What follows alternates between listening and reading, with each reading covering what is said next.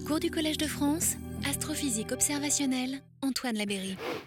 Donc, euh, nous en arrivons à l'avant-dernière séance pour cette année à Paris. Je rappelle qu'il y aura le 18 juin à Nice euh, une journée de cours et séminaires euh, dans le cadre de l'école CNRS Reconstruction d'images base et nouveaux concepts, applications astrophysiques. Donc vous êtes tous, invités, si vous vous trouvez par là. Il y a les détails sur ce, sur ce site. Bon, euh,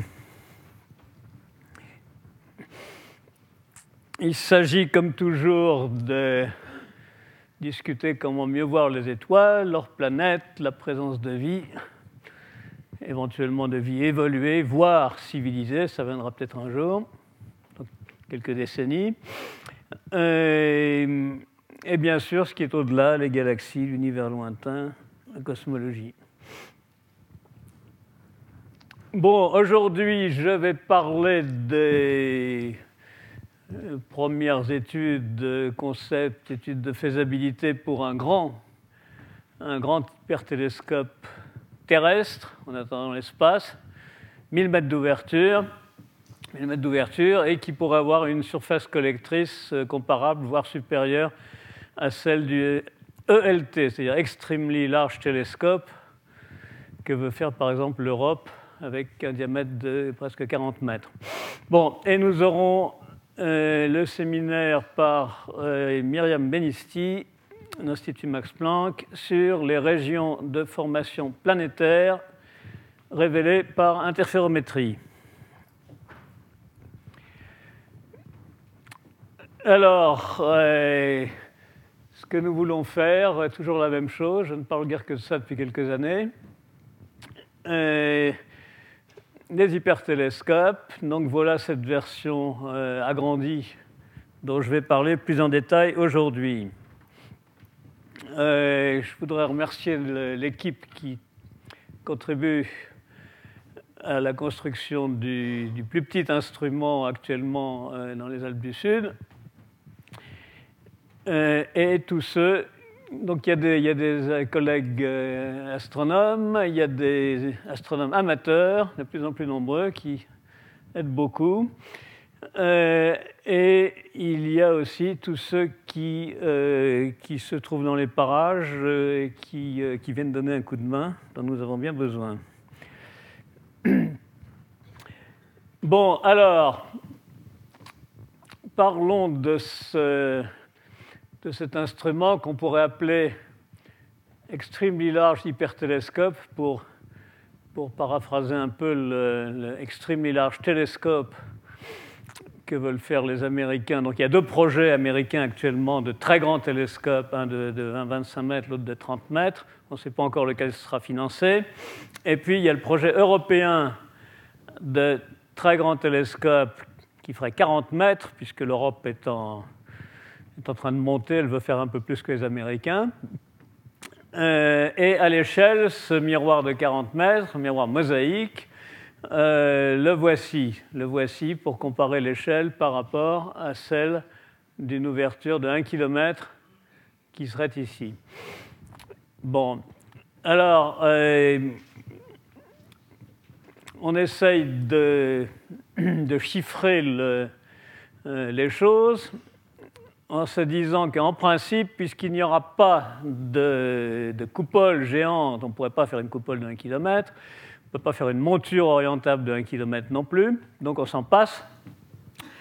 Et du coup, on fait des économies, et du coup, on pourrait en principe mettre euh, plus de surface de miroir.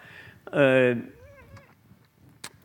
et surtout, à cause du fait que, comme les miroirs sont en petits morceaux relativement espacés, c'est un miroir dilué, ils sont plus minces. Donc il y a moins de verre. Donc c'est une raison supplémentaire pour que ça coûte moins cher. Euh, donc, en principe, il pourrait y avoir une surface collectrice accrue à prix égal, à coût égal. Il pourrait y avoir une surface, collectrice accrue par rapport à celle qu'aurait un, euh, un, instrument comme celui-ci.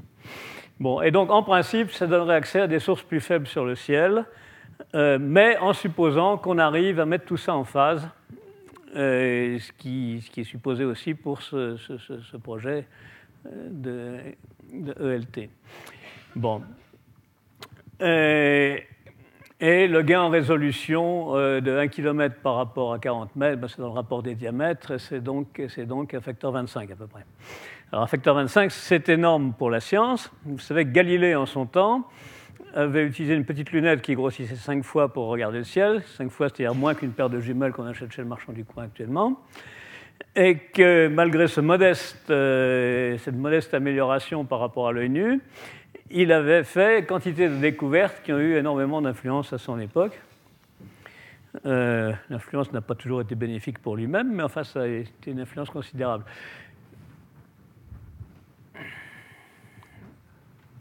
Alors, la dernière fois, j'ai parlé un petit peu de la science qui sera possible avec ces résolutions plus élevées. Bon, l'une des premières choses les plus faciles à faire, ça va être d'essayer d'observer des exoplanètes qui transitent devant leur étoile, à condition que ce soit une étoile proche, euh, résolue. résolue. Donc on peut en principe, si on arrive à mettre en phase, on peut en principe obtenir une image directe qui pourrait ressembler à ça, avec une résolution qui pourrait ressembler à ça. Ça serait pour une exo, une exoterre. On aurait à peu près un exosoleil, pardon, on aurait à peu près cette, euh, résolution-là. Euh, avec euh, des bases avec une ouverture de 200 mètres. Et, le, Jupiter, l'exo-Jupiter de l'exosoleil euh, qui passe devant pourrait avoir à peu près cette dimension-là, à peu près un, dixième du diamètre du disque, et l'exoterre serait à peu près un centième du diamètre, et l'exolune tournerait autour à peu près à cette échelle-là. Bon, donc ça, en principe, ça, pourrait se voir, et beaucoup plus facilement que si on essaye de voir les, planètes en question euh, après le transit, après ou avant le transit, c'est-à-dire lorsqu'elles sont là ou là ou là.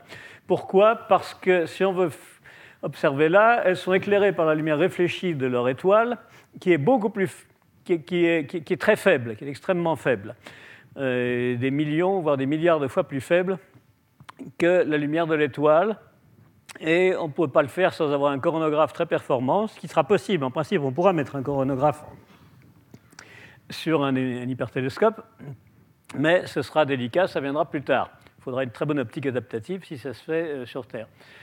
Euh, alors que euh, les transits, eux, seront, seront détectables beaucoup plus facilement, en particulier sur une grosse planète comme Jupiter, on aura un contraste important puisque la résolution correspond presque à celle du diamètre de Jupiter.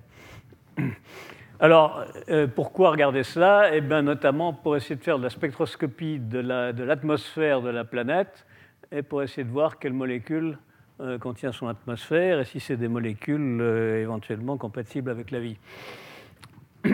Bon, alors, dernière fois, j'ai mentionné brièvement l'observation d'une planète qui serait non pas en transit mais à côté, à côté, dans une position où on pourrait voir euh, un croissant de lune, un double croissant extrêmement fin, dont l'un serait un croissant, euh, un croissant habituel comme le croissant de lune ou le croissant de Vénus, c'est-à-dire de la lumière euh, réfléchie, rasante venant de l'étoile vers l'observateur, et l'autre serait un croissant de lumière réfractée par l'effet de prisme de l'atmosphère de la planète. Alors là, j'ai dessiner de façon un peu plus détaillée ce phénomène. Donc voilà votre, euh, votre planète éclairée par son étoile de façon rasante, vue par l'observateur qui est là en dessous.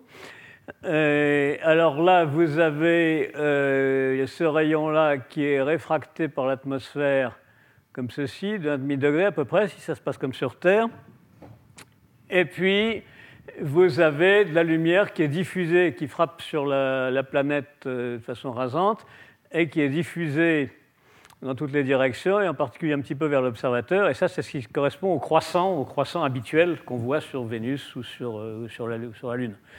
Bon, quand on voit un fin croissant sur la Lune ou sur Vénus, c'est qu'elle est presque alignée avec le Soleil. Et c'est cette réflexion diffuse et, et ce n'est pas très intense.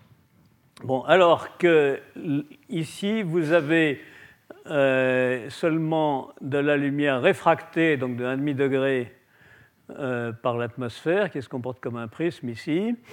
Et en principe, ça peut être beaucoup plus intense, donc plus facile à voir.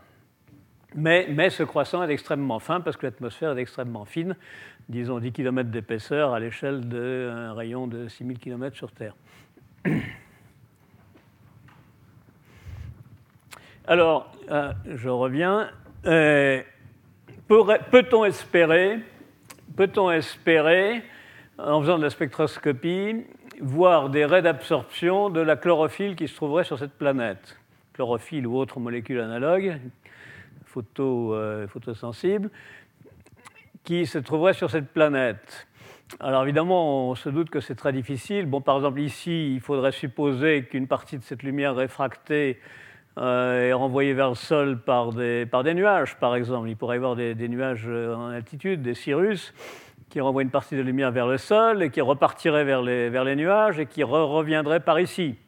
Bon, alors à ce moment-là, oui, on verra le spectre, le spectre du sol, le spectre du sol, y compris de la verdure, s'il y a de la verdure, de l'exoverdure, euh, sachant que l'exoverdure peut, peut très bien être rouge. Vous savez que sur Terre, il existe des choux rouges, des algues brunes et qu'il y a une grande diversité de molécules de chlorophylle, de chlorophylle prévues pour fonctionner à différentes longueurs d'onde.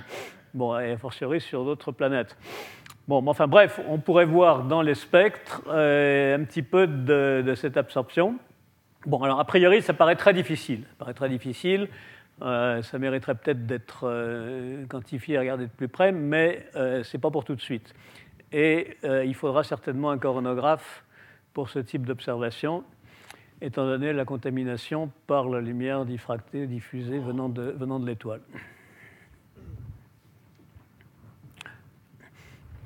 Alors nous n'en sommes pas encore là, mais euh, l'une des premières choses à faire sera d'observer déjà des grosses étoiles, c'est-à-dire des étoiles résolues par l'instrument, et, et euh, d'essayer de voir leurs détails pour comprendre leur fonctionnement. Alors, tout récemment, a été publié ces, ces, dans le cadre de l'étoile supergéante Bételgeuse, basées sur un modèle physique.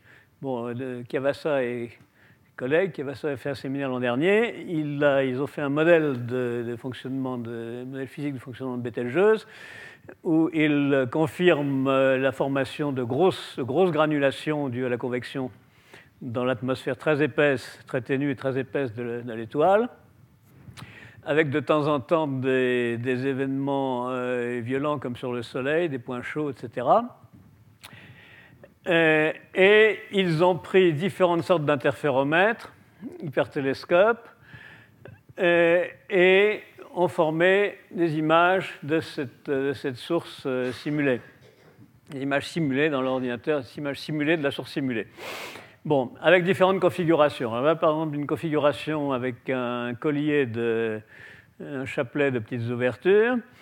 Euh, là, une autre euh, où les ouvertures remplissent, remplissent l'intérieur. Une autre disposition un peu différente périodique et une autre euh, en forme de Y, comme le radio-interféromètre euh, VLA, qui est au Nouveau-Mexique et qui a eu de très beaux résultats, avec 27 euh, antennes espacées de dizaines de kilomètres dans le désert du Nouveau-Mexique.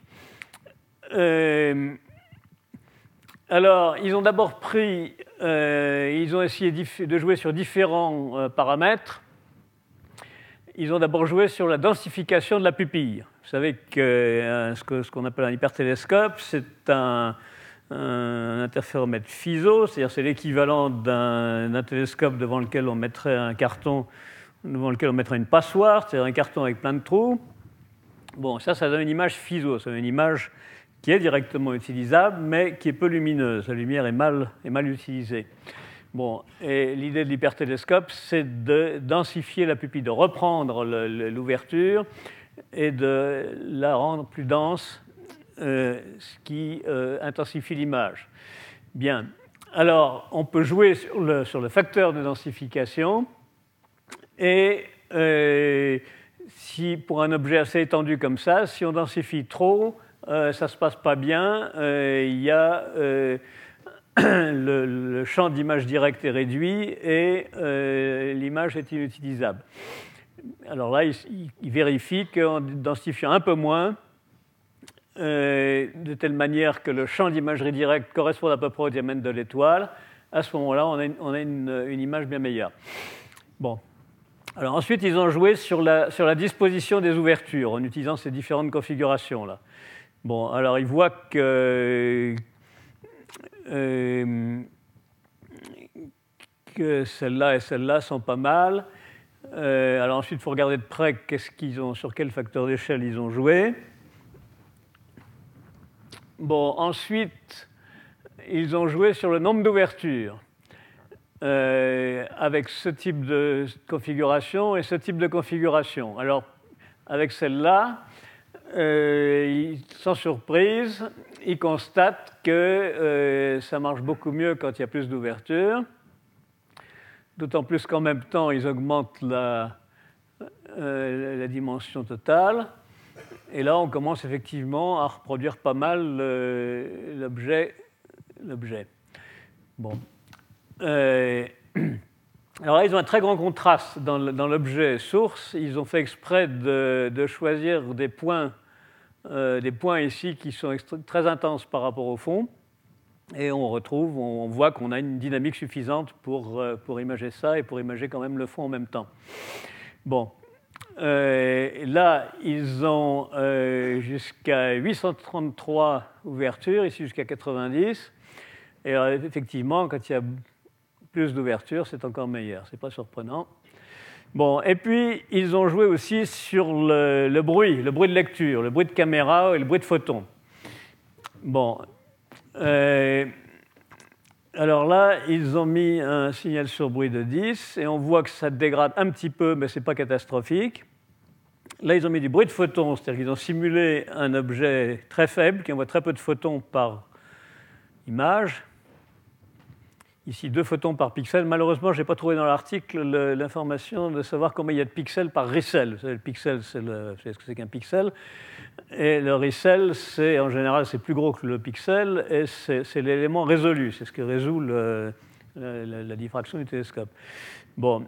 Euh, alors on voit que bien qu'il y ait très peu de lumière là, euh, ça hum, reste quand même euh, utilisable.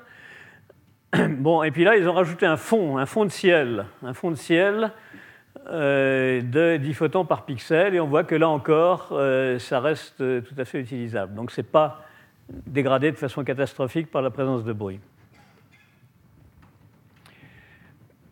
Bien, alors venons-en au site envisageable pour faire un hypertélescope géant. Alors vous avez tous entendu parler du météore cratère en Arizona, qui est un trou résultant de la chute d'une météorite il y a quelques millions d'années. Euh, c'est devenu une attraction commerciale. Euh, diamètre 800 mètres, profondeur 170 mètres. Euh, mais c'est trop petit, c'est trop petit pour ce qu'on veut faire, puisqu'on veut faire une ouverture de 1 km. Bon, et puis c'est pas assez profond. Et puis la forme n'est pas bien sphérique. Voilà. Donc, et puis en plus, euh, en plein soleil, dans le désert, euh, ça doit chauffer au soleil et la nuit, il doit y avoir des bulles d'air chaud qui sortent et ça doit être assez mauvais au point de vue de turbulence. Donc, euh, ce n'est pas un de nos candidats préférés. Alors, vous avez aussi des mines de cuivre plus ou moins abandonnées. Celle-là est abandonnée au Nouveau-Mexique. Elle fait 900 mètres de diamètre. Il y a des gradins tout autour, ça c'est bien commode, ça évite de se casser la figure quand on se promène. Euh, mais il y a un lac au fond.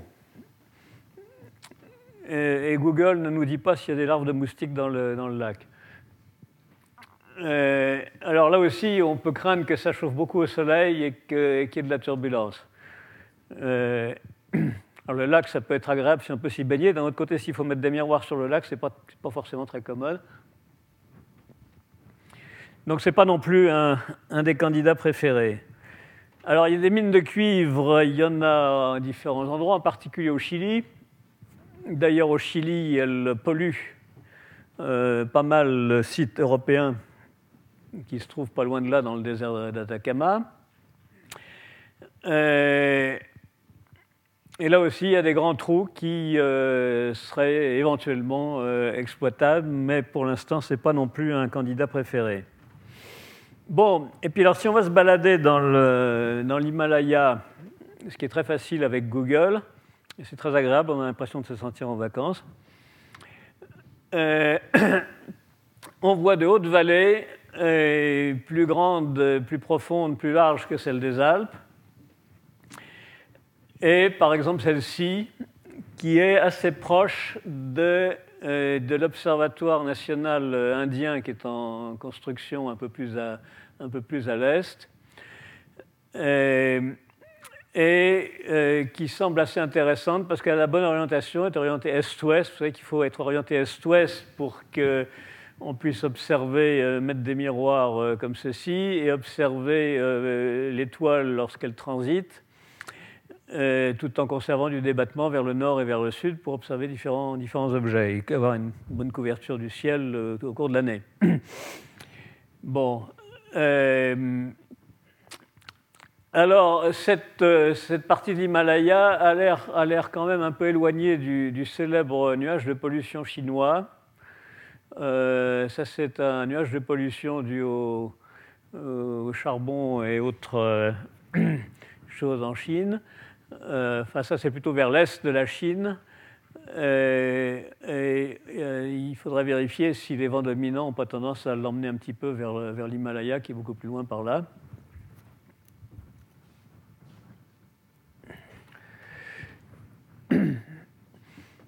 Alors, ce secteur de l'Himalaya euh, est un peu protégé des, moussons. Il a un climat relativement sec, parce que ce n'est pas la première chaîne de montagne, c'est la, deuxième chaîne à partir de, l'océan Indien et, de l'océan.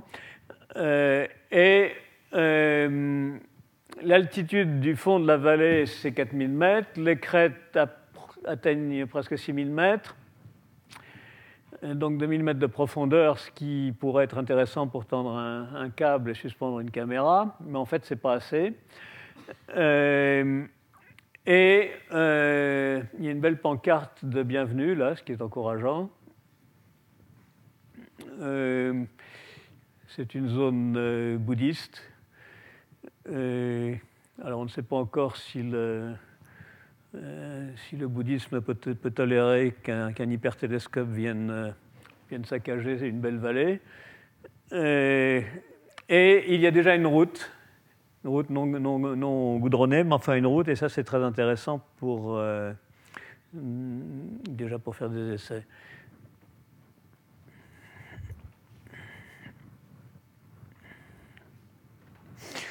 Bon, alors nous en arrivons au détail de, du système. Euh, alors d'abord, nous allons avoir des centaines ou des milliers de, petits miroirs. Pourquoi petits? Parce que la théorie dit qu'il vaut mieux avoir, à surface donnée, il vaut mieux avoir des miroirs petits et nombreux que gros et pas nombreux. Ça échantillonne mieux l'onde optique et ça permet d'avoir une image euh, plus riche ayant une meilleure dynamique et donc d'avoir plus de science. Euh, et c'est très sensible. On gagne énormément en science si on diminue le diamètre des miroirs. Bon, alors les collègues qui font de l'infrarouge, quand je leur dis ça, ça les inquiète parce qu'ils me disent Ah oui, mais si on prend des petits miroirs, à cause de la diffraction, on va recueillir sur la caméra plus de contamination par le fond de ciel émetteur d'infrarouge. Euh, alors, euh, j'essaie de les convaincre que si on fait le calcul, euh, non, la réponse est non, ça, ne contamine pas plus, c'est équivalent. Euh, pour l'infrarouge, on peut prendre des miroirs petits, nombreux, arbitrairement petits. Alors évidemment, pour des raisons économiques, on n'a pas intérêt à les prendre trop petits à cause des, supports, supports, parce que si on prend des miroirs de 1 cm, eh bien, ce n'est pas la peine de mettre un gros support comme ça dessous qui va, qui va, coûter, euh, euh, qui va coûter plus cher que le miroir. Donc il faut, il faut harmoniser la dimension des miroirs et celle des supports. Euh, pour l'instant, dans l'UBAI, nous, avons nous avons choisi 15 cm, mais on pourrait décider de prendre plus grand, comme ça. Enfin, ça, c'est un, un, point à déterminer. Donc chaque miroir est posé sur trois, trois vis micrométriques qui permettent de l'orienter, de l'orienter parce qu'il faut qu'ils soient tous des petits morceaux d'une sphère géante. ou d'une parabole géante. Et puis il faut donc pour orienter chaque miroir et, aussi jouer verticalement pour qu'il colle bien sur la sphère géante. Bon. Alors, le problème, c'est que ces belles vallées, elles ne sont pas sphériques ni cylindriques. On essaie de trouver ce qui s'approche le plus, mais il peut y avoir des écarts de 10, 20, 30, 100 mètres, voire plus.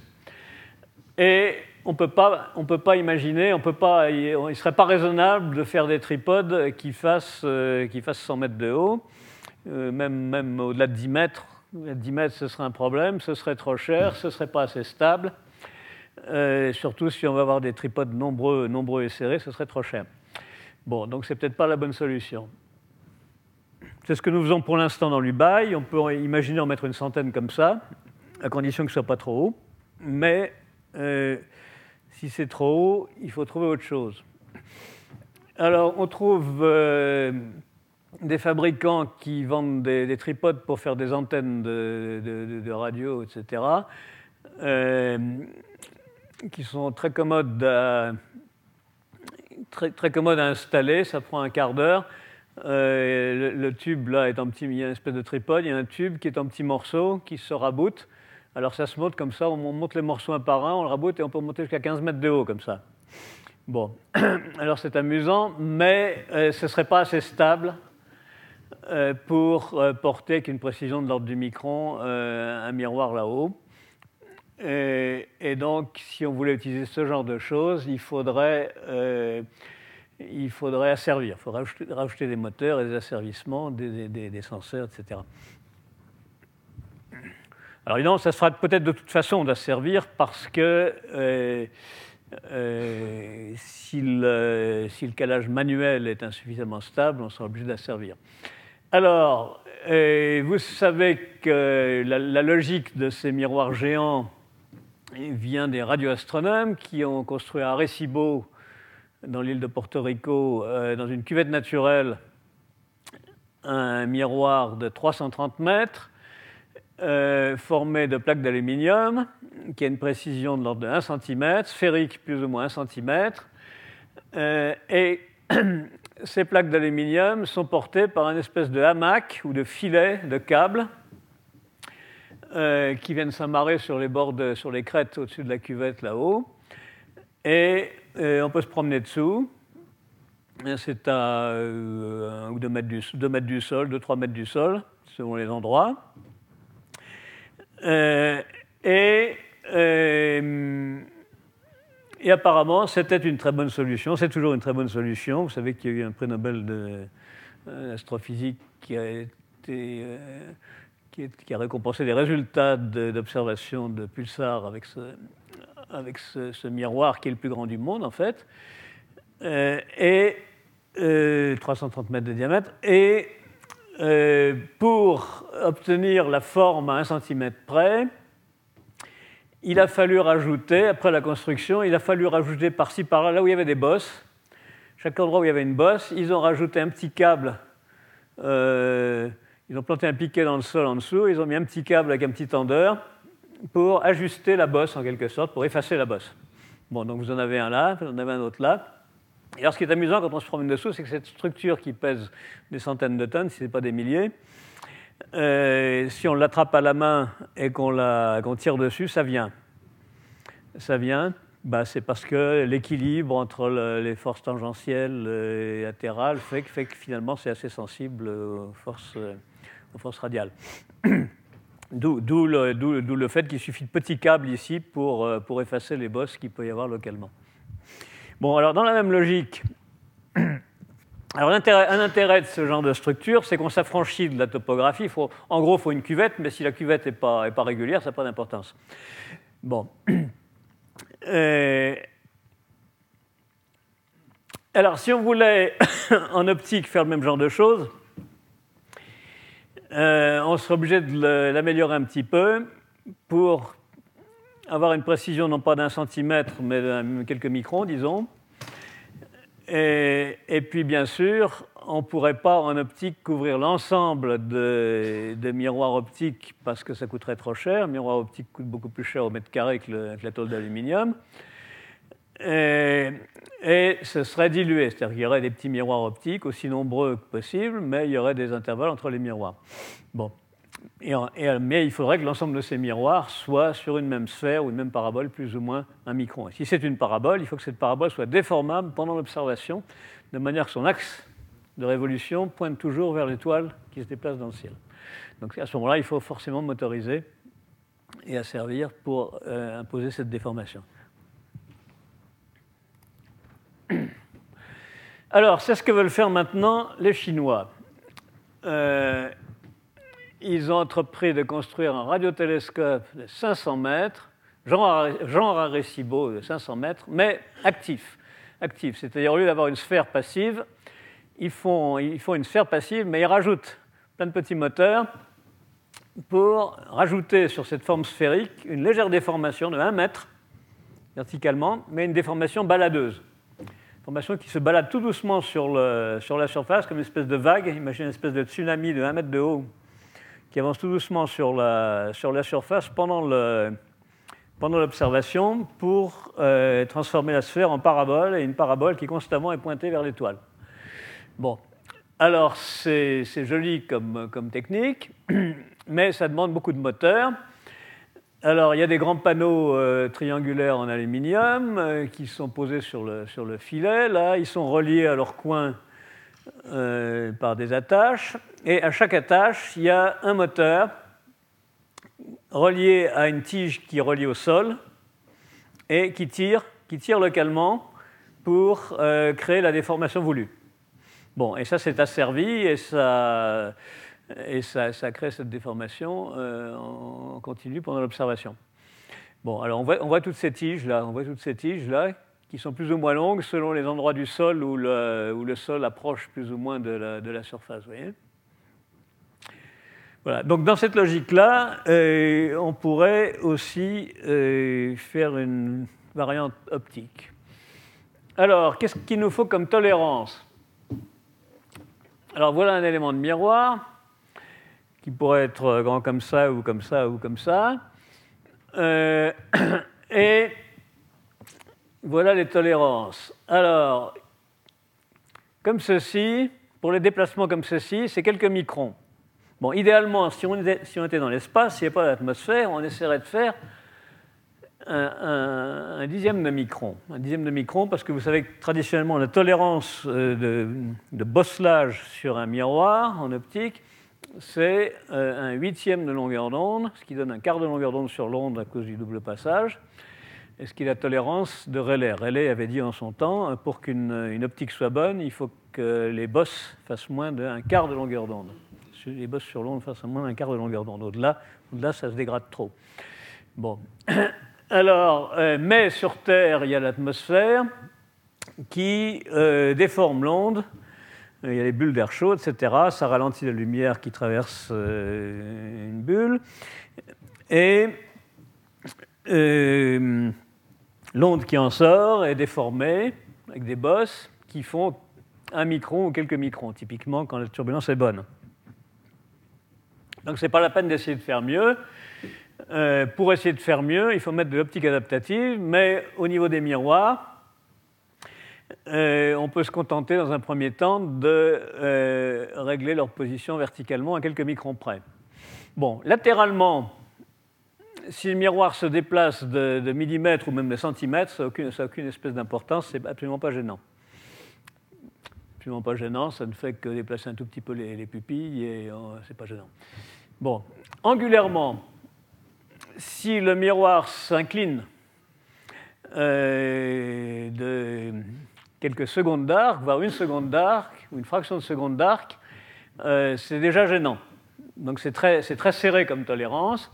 Pourquoi? Parce que si le miroir se met un peu de travers, eh bien, il renvoie la lumière, le rayon de l'étoile en rouge, vers la caméra qui est au foyer commun de tous les miroirs. Et si le miroir s'incline légèrement, eh bien, ce rayon va être dévié, et la, contribution de ce miroir-là dans l'image où toutes les images sont superposées, toutes les images dans tous les miroirs sont exactement superposées. Ces images typiquement font euh, pardon, 1000 secondes d'arc de diamètre. Euh, si on incline de quelques secondes d'arc, eh bien, euh, cette contribution sera décalée et, les images seront mal superposées. Bon, et ça c'est mauvais. Donc la lumière ne peut pas interférer si les, images sont mal superposées. Bon, donc la tolérance angulaire, c'est de l'ordre de la seconde d'arc. Bon, donc il faut, il faut comme support, si c'est un trépied ou autre chose, il faut qu'il soit une mécanique assez, assez rigide, euh, pas un trépied photo ordinaire en tout cas, pour, euh, pour avoir cette, précision. Vous savez qu'une seconde d'arc, ça correspond 5 microns à 1 mètre. Si vous, avez, si vous déplacez euh, le bout d'une tige de, longue de 1 mètre de 5 microns, ça vous fait une seconde d'arc. Bien, alors, euh,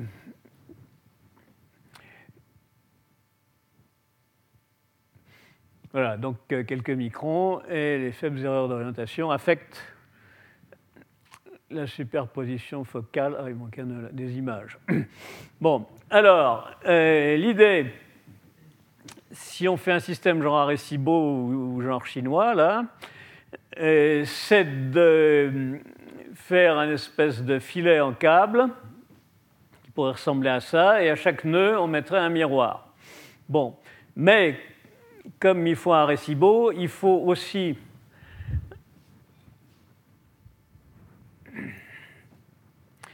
il faut aussi euh, améliorer la précision en tirant par rapport au sol en supposant que le sol soit rigide, euh, il faut rajouter au moins un câble, et de préférence par exemple 3, euh, avec un système de, vis micrométrique qui permet de positionner finement le miroir par rapport au sol en jouant sur la flexibilité du, du filet. Bon, alors c'est ça que j'ai regardé un petit peu plus en détail pour voir si, si c'est jouable.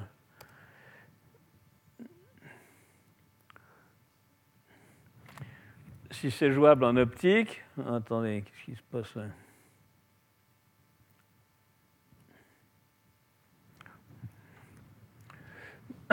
Voilà, donc ça c'est la même chose. Donc ça ressemblerait à quelque chose comme ça. Vous avez ce filet, vous avez les miroirs aux intersections, et à chaque intersection, vous avez trois tiges alors, euh, plutôt que des câbles, il vaut mieux prendre des, petites tiges minces euh, aussi rigides que possible, par exemple en fibre de carbone, qui a aussi le bon goût d'avoir une dilatation nulle si on s'y prend bien. Et, euh, vous reliez ça au sol, un piquet planté dans le sol, et avec un système de vis micrométrique qui permet d'une part d'orienter, d'autre part d'agir en hauteur sur la hauteur du miroir. Et puis vous pouvez rajouter des petits manchons en, plastique léger euh, pour euh, éviter le, vent, pour éviter l'effet du vent, là, pour que le vent ne se coupe pas les tiges. Et, euh, ce, qui, ce, secourt évidemment tout.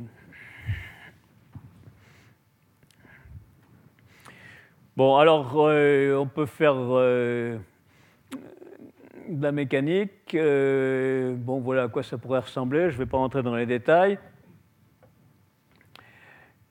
Et j'ai pu faire un essai des vibrations pour voir à quel point, à quel point est-ce qu'on peut éviter les, à quel point peut-on être stable, peut-on espérer euh, éviter les vibrations qui sont toujours la plaie des, interféromètres. C'est tellement sensible, un dixième de micron, c'est tellement vite venu que, euh, vous savez, vous avez un interféromètre euh, dans un laboratoire.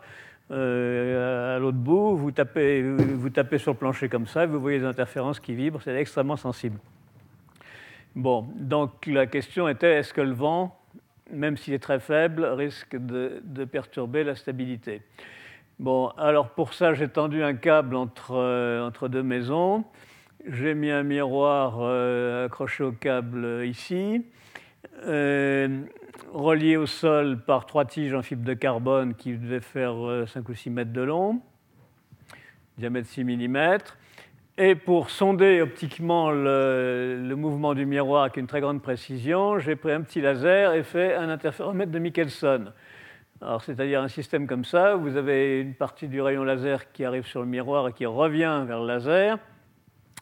Et vous avez une autre partie qui réfléchit sur le côté par une séparatrice et qui vient taper sur un autre miroir qui lui est fixé à la maçonnerie dur et rigide de la maison et qui revient, revient là et interfère avec le premier. Et en mettant une caméra qui reçoit la lumière des deux rayons qui reviennent, vous avez des interférences qui sont extrêmement sensibles au, déphasage entre cette lumière-là et cette lumière-là, c'est-à-dire au mouvement et donc au mouvement de ce, vertical de ce petit miroir. Et donc c'est un moyen de sonder, de sonder la, tolérance très critique sur la hauteur du miroir. Alors, euh, voilà une petite vidéo qui montre ces interférences par vent faible. Malheureusement, il me manquait un, anémomètre pour euh, connaître la vitesse du vent. Alors on voit que ça bouge, on voit que ça bouge, mais ça bouge finalement moins que ce que fait la turbulence atmosphérique euh, sur, euh, sur une grande longueur. Et donc ça semble acceptable.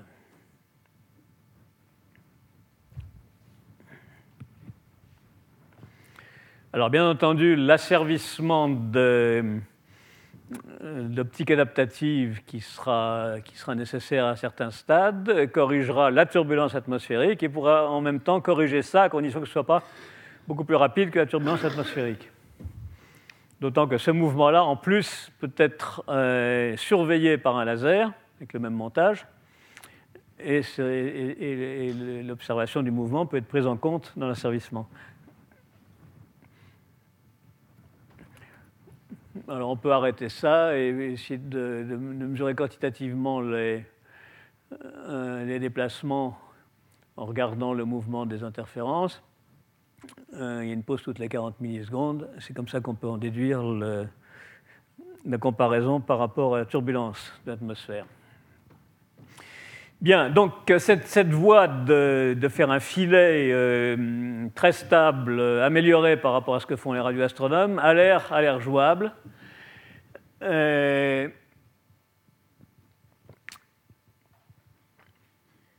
bon, alors, euh, autre problème, il faut suspendre la nacelle focale. Alors, euh, dans le cas du très grand hypertélescope, euh, les crêtes, les crêtes de chaque côté de la vallée ne vont pas être assez hautes pour tendre un câble à une hauteur suffisante pour euh, mettre la nacelle focale. Actuellement, dans l'Ubaï, ça va. nacelle, la caméra est à 100 mètres au-dessus du fond et ça suffit. On pourrait même la monter à 150 ou 200 mètres. Mais dans le cas d'un système beaucoup plus grand, euh, les, vallées ne sont pas assez profondes. Bon, alors il y aura une autre solution qui a été expérimentée à l'Observatoire d'Haute-Provence sur le, petit hypertélescope prototype par les collègues euh, Julien De Jong et Hervé Le Corollaire, qui consiste à suspendre la caméra un ballon captif à hélium, qui là est à peu près 100 mètres plus haut, et qui porte euh, ici une nacelle. Là, on voit un rétroréflecteur. Euh, bon, et ça marche. Alors évidemment, le, ballon est extrêmement sensible au moindre vent.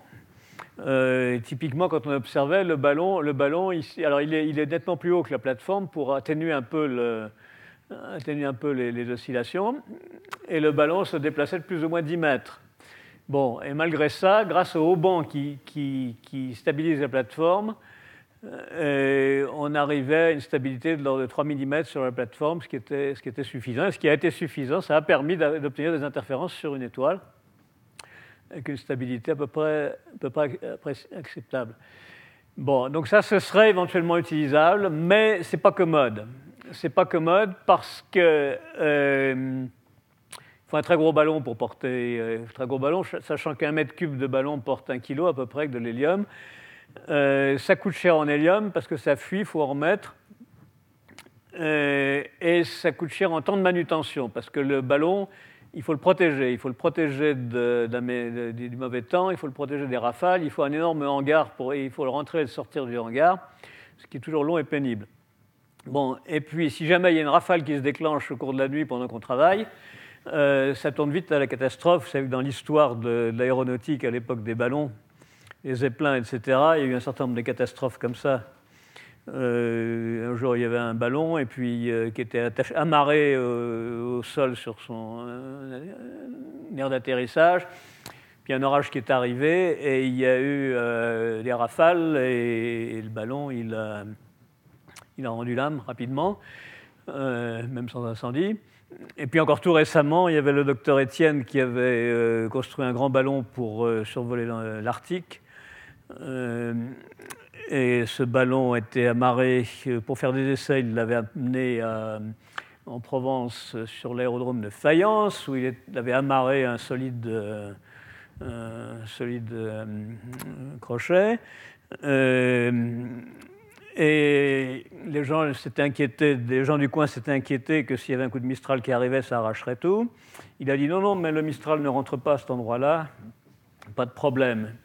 Le lendemain, il y a eu un coup de Mistral terrible, ça a tout arraché, et le ballon n'était plus qu'un tas de ruines, et il a renoncé à son, truc. Donc c'est toujours un problème, la protection d'un grand ballon.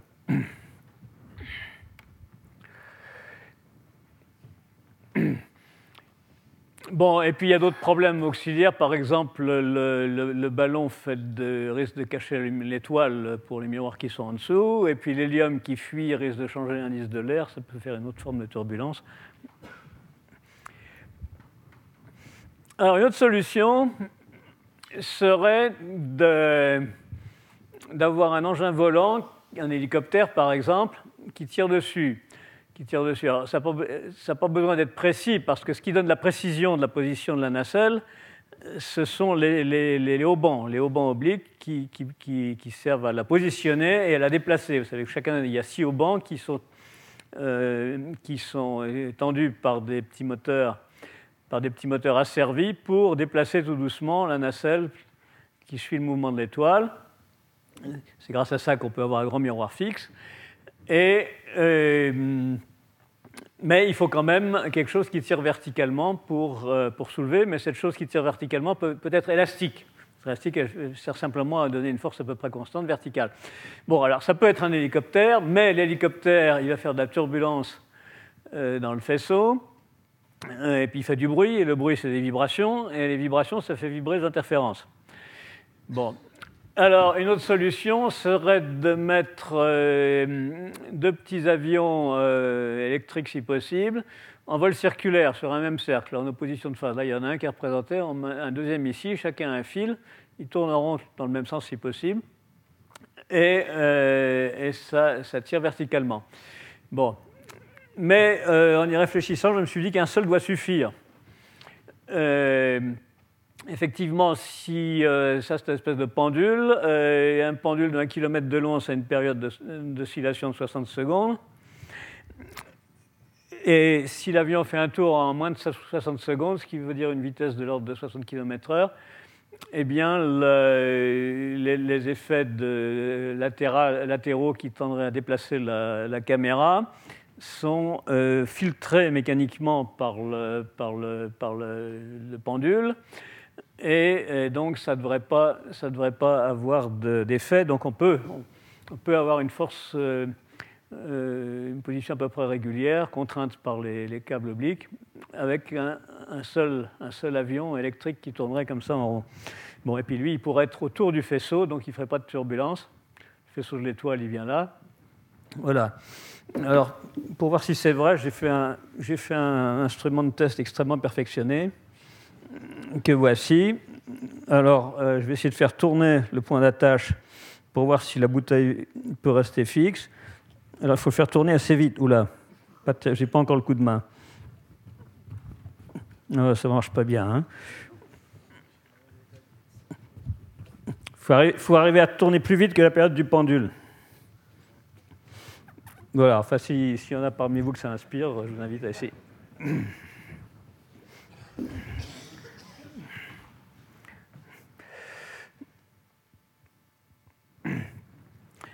Alors, parmi les, derniers gadgets qui semblent intéressants pour ça, il y a les, avions électriques. Alors, les avions électriques, d'habitude, ils ont des batteries, mais là, il n'y aurait pas besoin de batterie parce qu'on peut mettre deux fils électriques qui passent là et là euh, pour alimenter. Euh, et puis, il y a les avions à ailes battantes. Euh, Et ça, c'est très à la mode. Il y a des groupes au Canada notamment qui font des prototypes d'avions à ailes battantes. Ils disent que c'est l'avenir, que c'est plus efficace que les hélices, que ça permet de décoller sur des terrains plus courts. Enfin, ça a toutes sortes d'avantages. Mais c'est plus difficile à faire. Bon, alors, euh, donc, première conclusion euh, pour aujourd'hui. Euh, oui, on, peut imaginer ce qui permettrait de construire et faire fonctionner un, un hypertélescope de 1000 mètres. Bon, cette vallée pourrait convenir, mais on en trouvera peut-être d'autres meilleures. J'invite ceux d'entre vous qui que s'amusent à en chercher dans l'Himalaya et dans les Andes. Dans les Andes, il semble y en avoir moins que dans l'Himalaya. J'ai regardé un petit peu. Et euh, Le miroir primaire serait donc dilué, bien sûr, sphérique ou parabolique, euh, sur un filet euh, stabilisé.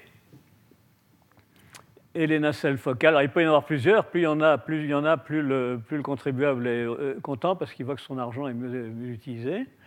On peut faire plus d'astronomie avec le même miroir primaire.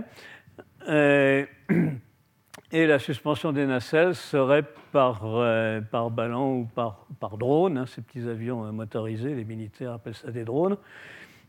Euh, mais il reste à prospecter par, par, Google Earth ou, en allant sur place. Enfin, la, la, bonne technique, c'est probablement de repérer déjà sur, sur Google Earth et ensuite éventuellement d'aller voir sur place les endroits intéressants. Et là, il y a encore pas mal de travail à faire pour, euh, pour euh, comparer les, différentes, les avantages et les inconvénients des différents sites.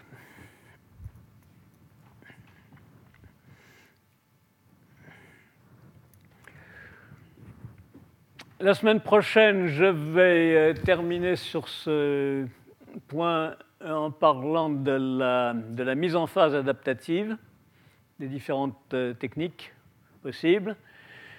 Étoile guide laser. Étoile guide laser, c'est pour arriver à faire cette mise en phase adaptative, euh, même sur des étoiles trop peu brillantes, pour euh, alimenter les, senseurs d'ondes, et donc des étoiles très faibles. Et ce serait essentiel, essentiel pour vraiment euh, rentabiliser un instrument comme ça. Bon. Et, puis sur les, points difficiles de ce genre de projet, et puis sur euh, la comparaison avec l'espace. Alors évidemment, l'espace est beaucoup mieux, à beaucoup de points de vue, mais euh, ce sera plus long à faire. Euh, et donc, c'est intéressant de voir qu'est-ce qu'on peut faire comme science en attendant les versions spatiales. Bon, et puis nous aurons le séminaire d'Evelyne Alessian sur les magnétosphères des étoiles massives. Je vous remercie. Nous avons le temps pour quelques questions. Retrouvez tous les contenus du Collège de France sur www.colège-2-france.fr.